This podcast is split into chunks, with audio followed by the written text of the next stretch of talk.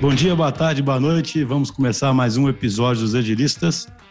E hoje é, a nossa intenção aqui é trazer uma discussão que a gente acredita ser muito importante para os ouvintes aí do, do, do, podcast, que é mostrar um caso assim real, né, de um cliente nosso que teve uma experiência de desenvolver uma plataforma, uma solução, né, eles vão explicar direitinho o que, que é, ou de tentar desenvolver pelo caminho tradicional e depois adotar o caminho ágil então, é uma experiência muito interessante para poder contrastar bem as diferenças e relatar né, como é que é essa experiência, quais são os benefícios de adotar o ágil, como é que se segue esse caminho, né?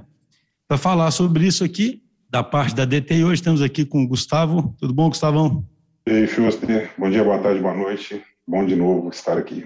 E aí, Gustavão não é a primeira, não. A Cris é a primeira vez? Deixa eu aproveitar para apresentar a Cris. Tudo bem, Cris? Oi, tudo jóia, pessoal? Não, é a minha segunda vez por aqui já. Então você já está totalmente à vontade, né, Cris? já estamos acostumados. então, gente, aí esse, esse convidado nosso, esse cliente nosso, eles vão se apresentar agora. A empresa se chama Máquina, eles vão explicar direitinho né, o, o, o que a empresa faz, é uma empresa que atua na área de comunicação. Então, queria pedir para que se apresentasse, faça um pouquinho sobre a empresa, o Fernando Cadaoca. Falei certo, Fernando? Falou, certinho. Obrigado. Bom dia, boa tarde, boa noite para todo mundo. Prazer aqui estar com vocês. É, vou falar aqui um pouquinho de mim, aí depois acho que o Tássio pode também se apresentar e depois eu falo um pouco da empresa, até para que a gente possa aí contextualizar um pouco que todo o trabalho ali que foi feito. Bom, meu nome é Fernando Cadaoca, eu sou jornalista de formação e eu sou é, diretor de BI aqui da máquina Conan Wolf, né? Entendeu? Então, eu sou responsável né, por toda a parte aqui de produtos e serviços que não são PR, que não são RP, né, que depois eu vou entrar um pouco mais em detalhe, mas eu sou responsável por esse tipo de outros produtos. E aqui a gente tem uma necessidade de ter uma é, infraestrutura, uma plataforma de TI grande para suportar aqui os nossos é, serviços. Estou aqui na segunda passagem já pela máquina, então sou um belo veterano aqui na máquina, né? comecei mesmo como jornalista em redação, depois é, migrei para a agência de comunicação e agora estou aqui na minha segunda passagem aqui pela máquina. Bacana. E você, Tasso, por favor, se presente. Pessoal, tudo bem? É, obrigado pelo convite para participar. Eu sou gestor de, de BI na máquina, né? trabalho junto com o Fernando, e sou formado em jornalismo, em direito, e tentando desbravar um pouquinho esse, esse mundo de dados de uma maneira mais organizada possível, assim. É interessante, você já mostra, são exemplo da modernidade, né? Vocês não são de formação técnica, mas estão na área de BI na área de dados, né? Isso é super interessante, né?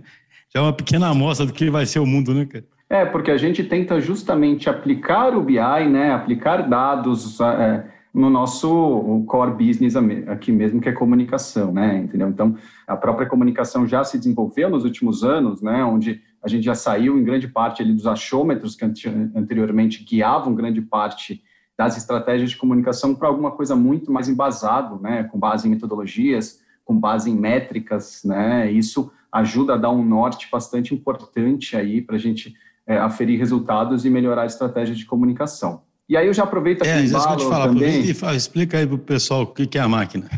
Exato. Nós somos é, a máquina CW, né? Nós somos uma agência de comunicação corporativa, né? Então, a gente trabalha basicamente aqui, né, assessorando empresas a se comunicar melhor, né, com diversos públicos ali de interesse, principalmente ali imprensa, imprensa, mas tem também outros públicos como influenciadores, né, e a partir daí a gente traça uma série de estratégias né, para que a empresa se comunique. O que eu costumo sempre brincar é que uma empresa é que nem uma pessoa, né? Ela tem os públicos com quem ela tem que falar e ela tem que modular o seu discurso para cada um dos públicos para que ela seja melhor compreendida, né? E aí isso vale para tudo. Temos o público interno, que são os funcionários das empresas, temos é, uma série de diferentes públicos externos, como imprensa, é, como é, influenciadores, redes sociais, como também, dependendo da empresa, também o consumidor final, né, é, por meio aí também das redes sociais, dos canais oficiais de comunicação.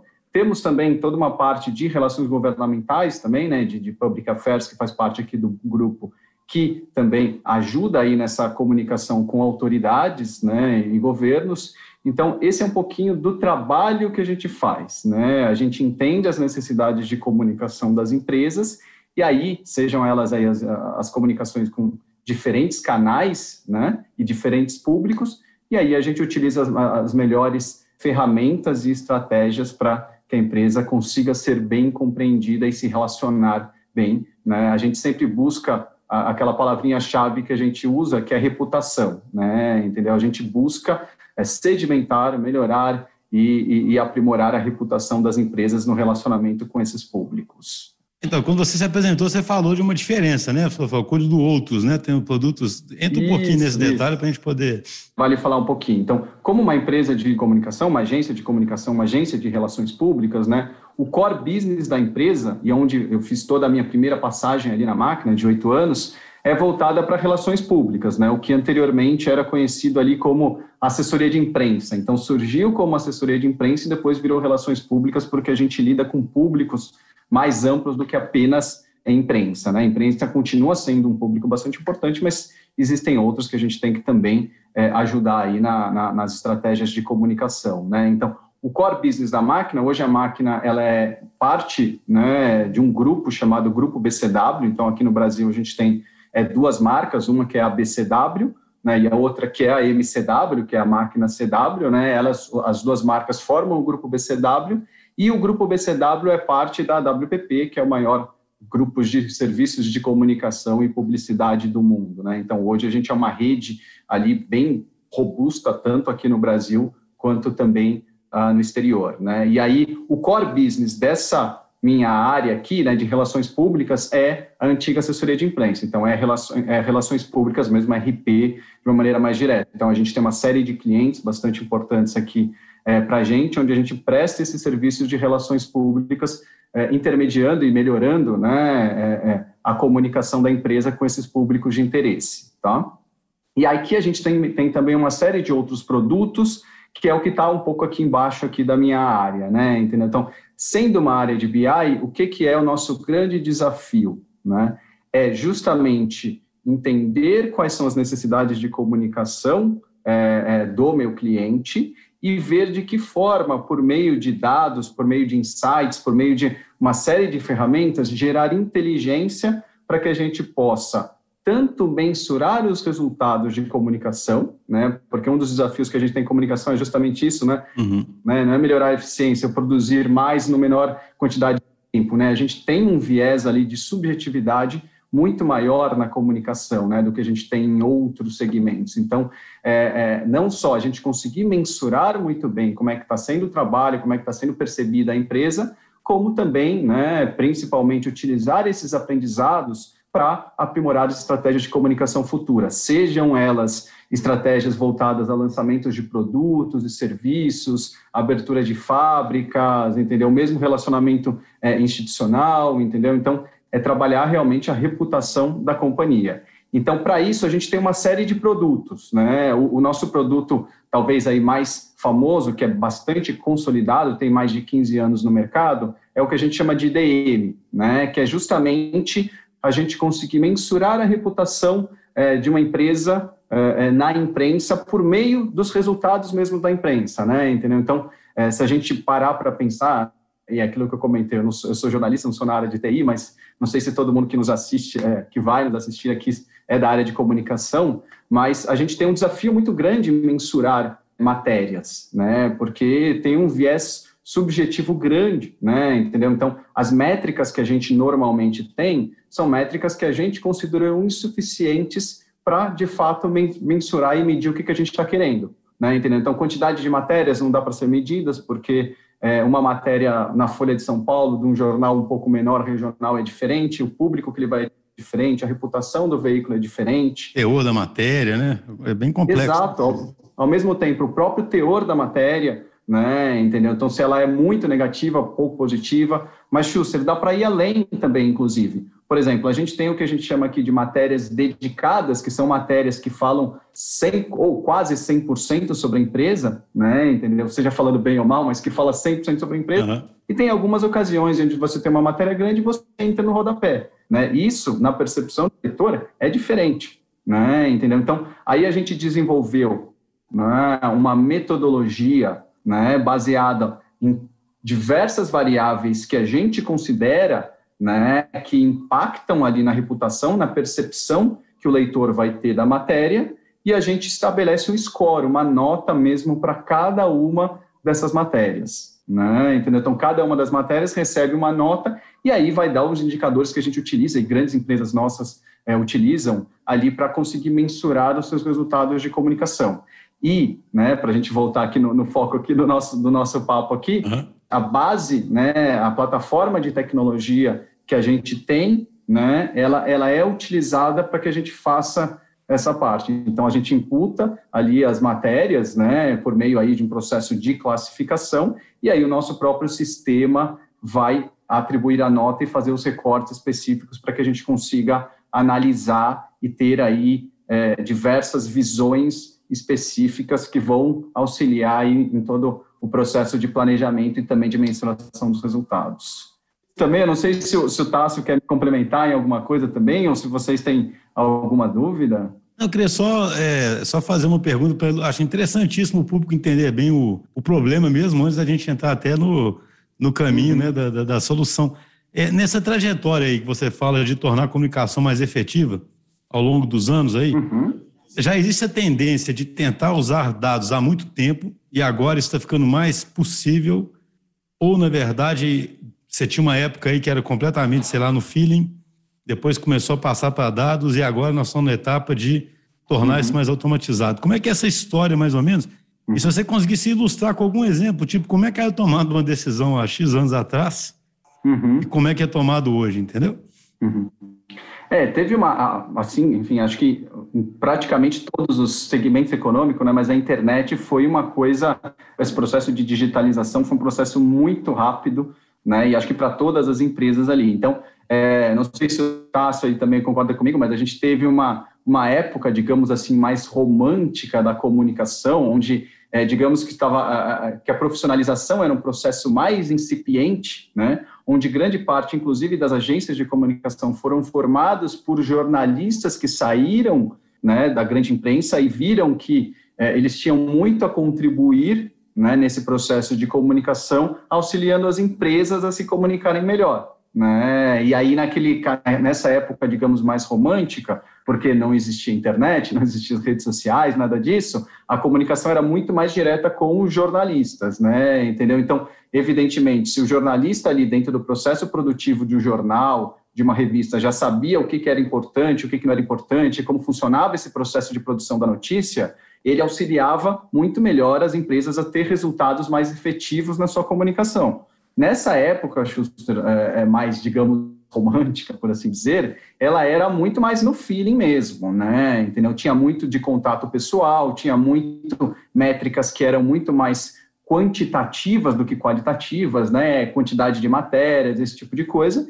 E aí, naturalmente, à medida que a comunicação foi evoluindo, à medida que o processo de digitalização por meio da internet também é, possibilitou as plataformas tecnológicas para conseguir transformar isso de uma maneira mais efetiva, aí acho que o processo foi de fato sendo consolidado, né? E aí acho que nesse processo de maior profissionalização é, das empresas, das agências, né? Todo mundo sentiu que, peraí, né? Nós somos parte de uma cadeia econômica, né? E todos os segmentos econômicos viram que é muito importante utilizar dados, aprender com o passado, né? Conseguir ter retratos fiéis né, do que, que aconteceu para que a gente consiga planejar melhor o, o para frente, né, por que, que isso não se adaptaria à comunicação, né, entendeu? E aí, a partir daí que começa esse processo maior. Mas, sem dúvida, é, isso é, é, é suportado a partir né, de uma plataforma tecnológica, né, porque senão não daria para ficar fazendo tudo no, no, no, no Excel, né, e o pior, com base em determinados achômetros assim que a gente pode colocar. Né? E o Tasso está de prova, e um dos pontos que a gente pega muito aqui no nosso trabalho é a consistência, né? entendeu? Como, independentemente de da gente ter eh, uma metodologia, que é uma metodologia que é única, que ela é consistente, existe, vai sempre existir questões subjetivas quando a gente fala de reputação, a gente precisa ter padronização nos nossos critérios, né? Entendeu? Então, esse é um dos pontos bastante importantes que a própria plataforma tecnológica nossa que a gente agora está fazendo esse upgrade com vocês, certamente nos ajuda a garantir cada vez mais consistência nesses dados. Beleza, então, para botar o Gustavão aí na conversa também, então chegando nesse ponto, vocês têm uma plataforma, né? E acho que ficou bem claro aí, você explicou muito bem o desafio seus. Imagino que é uma plataforma que é um ativo valiosíssimo para o negócio e que tem que evoluir continuamente para vocês conseguirem sempre aprimorar os algoritmos, né? E serem mais assertivos nos scores, né? Como é que foi então, Gustavo, que começou esse relacionamento, essa procura, que eles né, nos procuraram saindo de uma experiência do tradicional para uma experiência agora no ágil. Vamos primeiro, primeiro pegar esse primeiro contato para a gente tentando reproduzir essa história aí, como é que foi.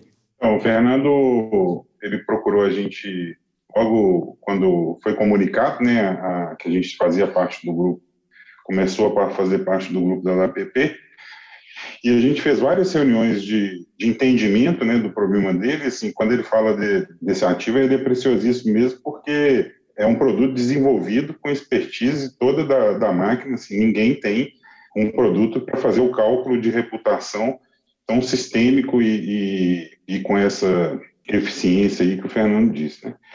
Então, ele procurou a gente, estava com essa visão de ter uma plataforma, explicou um pouco o processo e, e já tinha algumas noções de, de gaps que ele tinha é, no que ele enxergava que seria o ideal e no que eles tinham naquele momento, né? principalmente nessa parte de armazenamento e transativa de dados para uso do jeito que já se calculava, como para uso futuro, né? e incorporando outras fontes de dados, né? outras fontes de dados como redes sociais, que, que, que ainda não tinha e tal.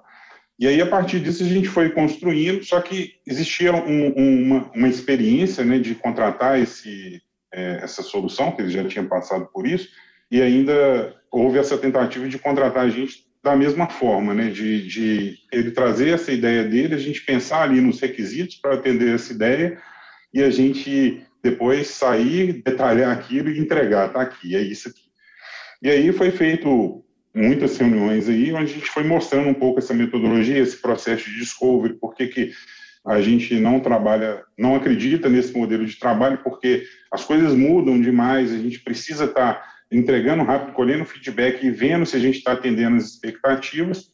E aí, assim, o Fernando comprou e comprou bem a ideia. Fizemos um trabalho de discovery muito profundo, com participação e envolvimento de muitas pessoas da máquina, de todas as pessoas envolvidas ali, com a atuação fortíssima do Fernando, do Tássio. Fórum foi alto, hein, Gustavo, né? A gente, a, a gente fez o discovery direito, hein? Realmente você comprou a ideia e foi muito bom mesmo, assim. E eu acho que o resultado a gente está vendo agora, né? Então, assim, eu queria ouvir do Fernando e do Tássio também. É, como é que foi do ponto de vista de vocês, né? Ou seja, para a gente, é quase que visceral quando alguém procura a gente por uma solução, a gente tentar apontar um caminho diferente, né?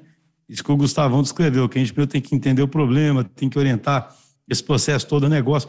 Mas é claro, eu entendo que do ponto de vista de quem está procurando, existe todo um contexto, poxa, mas como assim? Eu preciso saber quanto custa, quando fica pronto, né? O que, que você me entrega? Como é que foi isso, hein? Esse primeiro contato, do ponto de vista de vocês, e o que, que os levou a fazer essa aposta de que esse poderia ser um caminho uhum. interessante de ser seguido?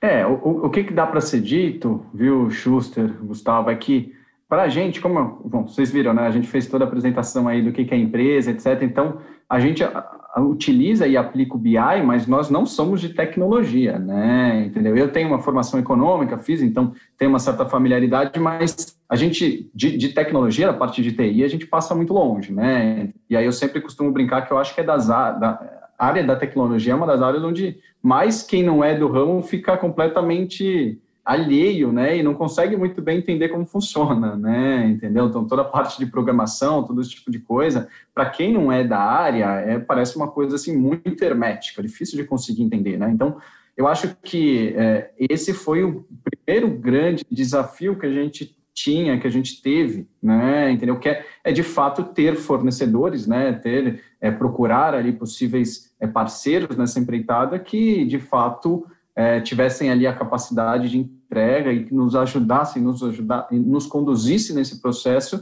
que era um processo onde a gente sabia onde a gente queria chegar, mas não sabia exatamente como chegar, né, parte ali técnica, né, e o que que daria e, e como que a gente faria, né, entendeu? Então, acho que como o Gustavo próprio comentou, acho que a, a própria o fato de vocês serem aqui do, do, do, grupo WPP é uma grande chancela aqui também, né? Entendeu? Então, WPP não, não, não fez isso à toa, né? Trouxe vocês para o grupo à toa, né? E a partir daí, das conversas com o Gustavo, né, a gente foi entendendo as diferentes metodologias que existiam nesse processo de, de criação aí dessa plataforma, né? E quais poderiam e quais seriam os prós e os contras de cada um, né? Entendeu? Então, como também foi comentado anteriormente, a gente teve uma, uma experiência que, que a gente não gostou muito, que era mais ou menos aí de, perdoem os termos leigos aí, tá? Mas era uma coisa meio fechada, né? Onde a gente pagou e tinha que entregar aquilo ali é, no final de um, de um, período por determinado valor e a gente teve muitos problemas ali que, que realmente é, é, é não foi exatamente a condição que, de como a gente gostaria, né? Então, aí a partir daí dessa nova forma, né? Como o Gustavo comentou, onde a gente foi entendendo um pouquinho é, do funcionamento de vocês, a gente tentou também, de nossa parte, é, mergulhar e fazer esse processo muito bem feito, né, para que seja de fato ali uma parceria nessa construção.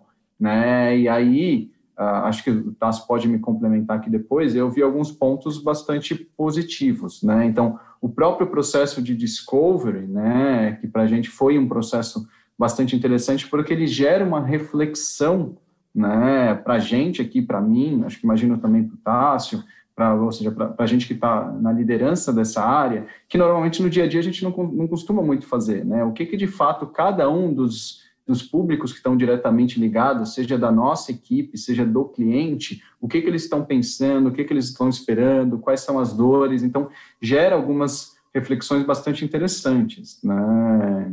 Então, queria que o Tássio complementasse, porque tem muito isso, né, Tássio? O, Sim. Como a gente foca demais na solução, às vezes nem revisita né, essas dores e você sentiu isso também? É, conforme o Fernando falou, a gente veio de um processo que não deu muito certo, então a gente precisava ver resultados ali, havia uma ansiedade natural de, todo, de todos os envolvidos nesse processo para ver resultados, então eu acho que quando chega o processo de discovery, por exemplo, havia uma preocupação ali de o que, que seria feito, o que, que seria discutido, por que seria discutido, como seria essa discussão, por que, que seria necessário envolver todos os, os players, digamos assim, né, do, da, das equipes.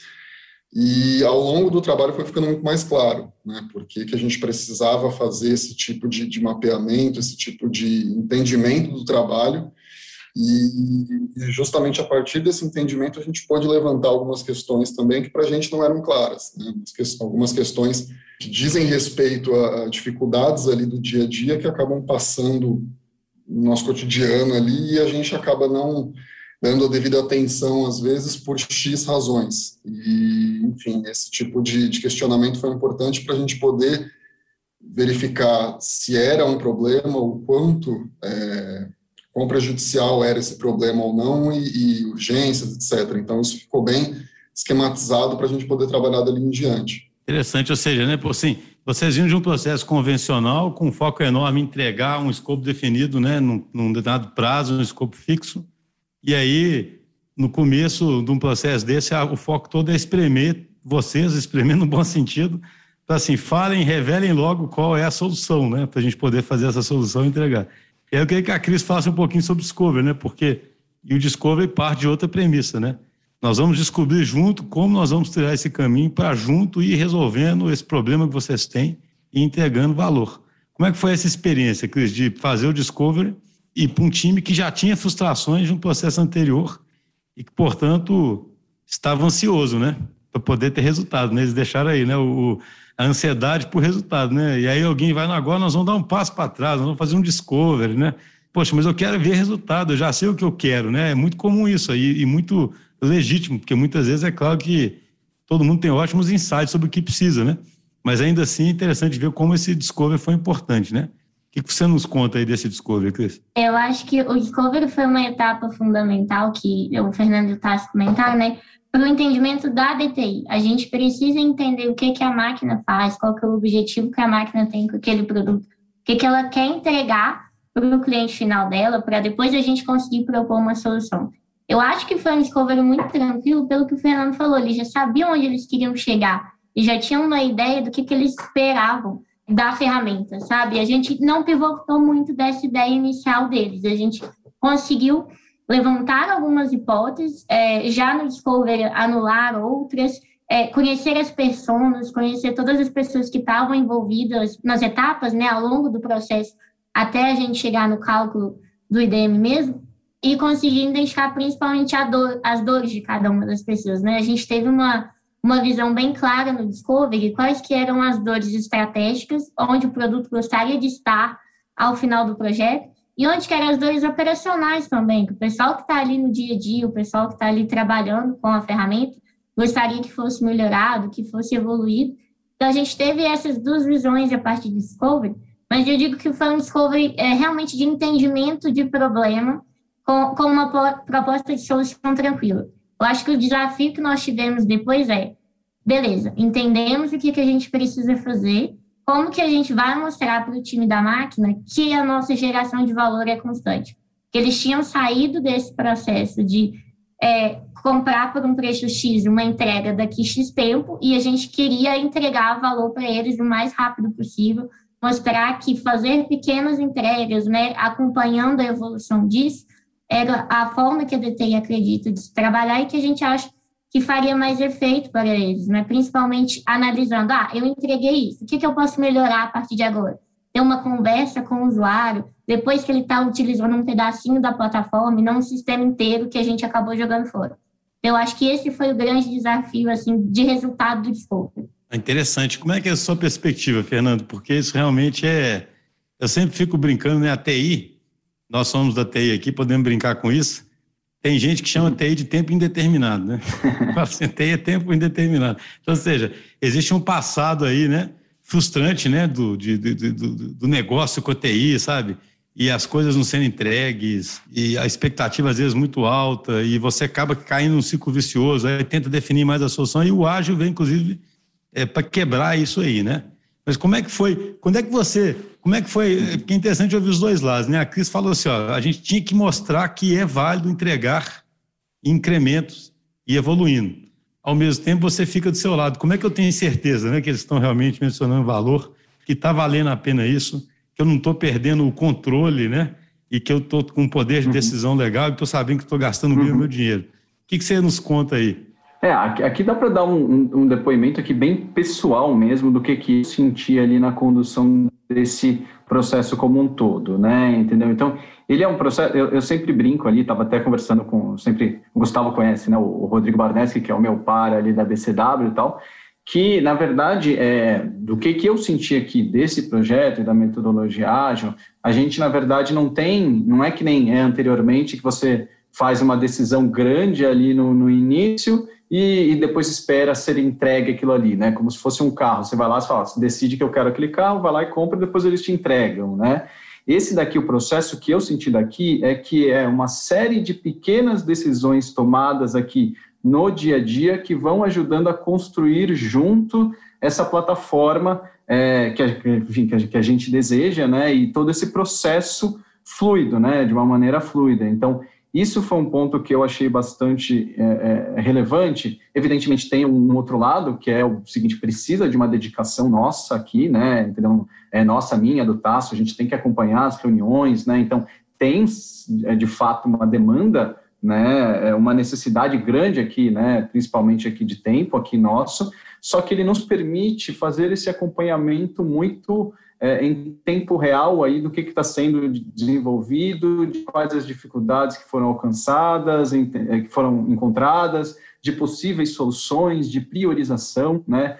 E aí eu destaco muito aí o, o, papel da Cris, que foi muito importante nesse processo todo, porque ajudou a fazer a ponte muito bem entre a gente, que volta a falar, não somos de, de, de TI, não entendemos de TI, né? Somos de comunicação, com essa parte mais técnica aí, seja a parte aí de vocês de desenvolvimento, de dados, até eu já estou um pouco mais familiarizado com as divisões aí, ou do negócio, enfim, de vocês, entendeu? Então, que ajuda a fazer essa ponte muito bem. Né, entendeu? Então, isso que me chamou bastante atenção, né? Eu consigo estar muito mais próximo de vocês, né, do desenvolvimento do projeto, fazendo possíveis correções é, de rota ou priorizações que são importantes, falar, não, gente, não vamos perder tanto tempo assim com isso daqui, isso daqui não é tão relevante para a gente, é o outro, né? Então, essas pequenas decisões do dia a dia, eu tenho certeza que elas são muito eficientes do ponto de vista do projeto como um todo. Né? A gente vai conseguir ver que a gente não perdeu tempo onde não precisava e a gente investiu, de fato, os recursos das pessoas no que, que é importante, no que, que vai gerar valor aqui para a gente. Né? Então, ah, esse foi o que eu mais senti aí desse projeto como um todo, que na verdade é o que está ainda acontecendo aqui. Né? Ô, Fernando, é tão legal o seu depoimento, porque tem tanta, tanta sabedoria aí nessas palavras, porque, por exemplo, quando você fala, né, é, existe uma eficiência de saber o caminho, né, e não, porque assim, eu achei super interessante isso, porque na tentativa tradicional, você tenta tomar decisões no momento onde você não tem condições de tomar aquela decisão, e são decisões uhum. que são altamente comprometedoras, entendeu? Uhum. Porque alguém te bota né, a faca ali nos pescoços para você tomar aquela decisão, porque uhum. é a hora de você tomar a decisão. E, teoricamente, você está otimizando seu tempo que você está tirando uma reunião para tomar aquela decisão. Só que lá para frente, aquela decisão pode não ser a mais certa, simplesmente porque durante o processo você aprendeu um tanto de coisa que você não sabia naquele momento. Uhum. O outro lado é, da moeda é que você tem que se dedicar, mas, poxa, se é um ativo essencial para a empresa, tem que se dedicar mesmo, concorda, né? Ou seja, é muito interessante.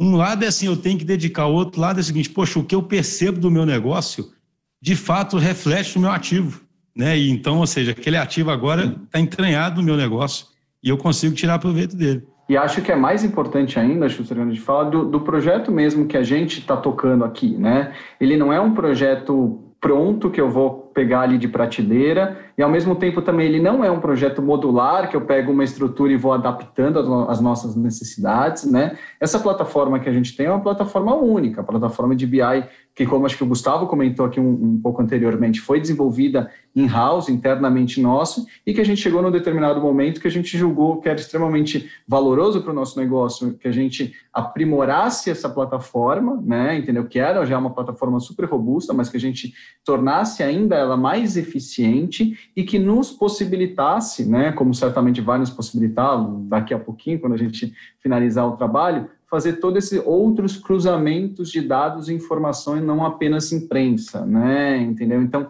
essa segurança ali para o sistema e essas possibilidades futuras, é, é, elas foram inteiramente criadas para um projeto que não existe outro, né? Entendeu? Então, acho que isso, esse processo todo é ainda mais relevante, né? Porque você não, não dá para você necessariamente pegar e falar, ah, experiências anteriores, né? Então, é, evidentemente, alguma coisa, similaridade e, e, e alguma, alguma aprendizado de outras, certamente a gente vai poder ter, mas a gente não tem um produto similar. É, a criação de um produto novo. Pessoal, queria lembrar a todos que estão nos ouvindo que os episódios de Os Agilistas também estão disponíveis no YouTube. Lá você assiste esse e outros episódios, além de ter acesso ao conteúdo de nosso podcast de forma visual. Além de nos ouvir, agora você pode nos assistir. É só procurar Os Agilistas, se inscrever e ativar as notificações para receber nosso conteúdo em primeira mão. E você, Tassi, como é que foi sua percepção ao longo desse processo todo? Você compartilha essas mesmas percepções, Fernando? Não, foi muito boa. Acho que isso eu já falei para todos os profissionais envolvidos também. Eu acho que me chamou a atenção, ou pelo menos eu gostei da organização que foi feita. Então, eu acho que a gente sempre sabia exatamente de onde estava partindo, para onde estava caminhando, é, o que seria feito. A gente não é da área, como o Fernando já falou, já frisou. Então, assim, alguns erros que aconteciam no meio do caminho, a gente até hoje, naturalmente, né, vai ficar sem saber a dimensão daquele erro de fato, se é algo que, demanda uma, uma urgência muito maior ou não. E sempre houve uma, uma organização, uma programação para que isso fosse feito da maneira mais clara possível para a gente, porque é óbvio que com meses de trabalho junto com a DTI, a gente acaba se familiarizando mais com alguns temas, com alguns, alguns termos, mas não significa que a gente vá saber exatamente o que, está acontecendo e qual é a gravidade daquilo que está acontecendo. Então, isso eu acho que foi bem feito para que a gente pudesse caminhar com mais segurança nesse, nesse processo todo. Então, perfeito. E a gente está caminhando aqui para o final, eu queria entender o futuro, né? Eu vejo que você está confiante, né, Fernando? Você tem uma. Porque assim, eu falo que isso é importante, porque quando eu fiquei brincando do, do, do, essa relação que entre TI e negócio, sabe? que é uma relação muitas vezes complicado, é justamente por causa do que eu, do que eu comentei. O negócio fica ansioso, né? Porque não viu o resultado, ou não viu o resultado, começa a fazer uma cobrança, às vezes, excessiva, aí a TI, né, poder reage àquilo também, é, impondo uma série de restrições, né? Então me especifica exatamente isso, me fala exatamente aquilo, e aí vira quase que aquelas é, escalation, né? Sabe, uma guerra, guerra, guerra armamentista, né? Fica cada lado tentando se proteger tanto que ninguém foca no, no resultado. Eu acho que o bonito da história é quando você consegue criar um time coeso, um negócio TI que junto está procurando gerar valor, né? Você percebe isso e está confiante agora, quando você planeja o futuro da sua área, né? Uhum. Você hoje tem uma visão de que vai conseguir chegar lá e que a TI agora é parceira sua nesse caminho? Com certeza. Ó, tô confiante porque o Gustavo e a Cris aí falaram, ó, no peito, falaram, ah, deixa com a gente aí, hein? Não, mas certamente estou sim, tá? Esse investimento que a gente fez era um, um, ponto bastante importante sobre duas grandes óticas, né? Um primeiro é uma ótica interna mesmo nossa, né, de ter aí um, um, sistema mais atualizado, né, volto a falar, o outro era, é, é ainda que a gente está rodando com os dois, bastante robusto, bastante importante, então, pegar tudo, as qualidades que tem daquele, desse novo, dessa plataforma antiga que a gente tinha, né, preservando tudo aquilo, inclusive todo o banco de dados que é muito rico que a gente tem, né, mas ao mesmo tempo adicionando aí camadas extras de confiabilidade do sistema, né, e, e também ferramentas mais atualizadas, né? A gente sabe como tecnologia é rápida, né? Em dois, três anos tudo evolui muito. Então, a gente tinha um lado aqui de, de dentro de casa, né? Que era muito importante, né? De a gente ter essa nova plataforma mais atualizada, é, é, aí com as coisas mais modernas que a gente pode ter, tanto em termos de, de, de fornecedores, como de, de, é, aplicativos que a gente utiliza, tudo isso como também né, nos viabilizar aí o futuro, que é o que você comentou um pouco, né, Schuster? Então, a partir do momento onde a gente tem essa plataforma, que é uma plataforma mais moderna, mais robusta, a gente vai poder também fornecer e desenvolver é, produtos e serviços mais alinhados com as necessidades é, atuais e futuras dos nossos clientes, né? Entendeu? Então, sem essa plataforma, a gente não conseguiria.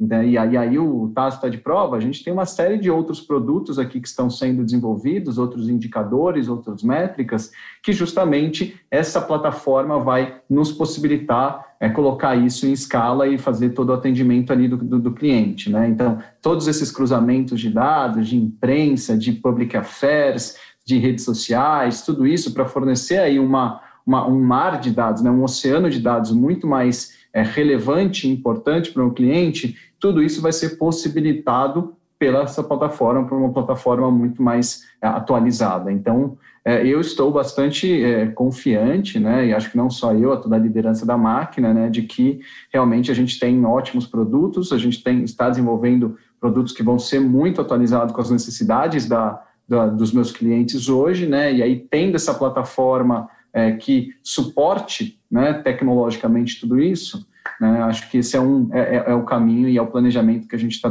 não só está traçando, como a gente está caminhando aí para o futuro, né? Pessoal, muito obrigado. Eu achei a conversa excelente, acho muito gostoso ver isso assim. O que eu acho legal é que quando você a gente consegue criar essa liga entre os times e consegue junto ficar procurando esse resultado, nós somos um time único, sabe? A gente é um time único que está procurando gerar resultado. Imagina onde podemos chegar, né? Eu acho que o espírito é bem esse, sabe? Isso foi demonstrado aqui, né? Então, a gente agradece aí a presença e a confiança de vocês. Espero que a gente possa, no futuro, ter outros episódios contando outras experiências aí, né? Onde é que nós, até onde uhum. conseguimos chegar. Com certeza. Obrigado aí para todo mundo aí pelo, pelo convite. Acho que o papo foi ótimo. Um abraço para todos. Valeu, gente. Obrigado pelo convite aí. Um abraço. Valeu, Tassi. pessoal. A gente. Gustavão. Abraço.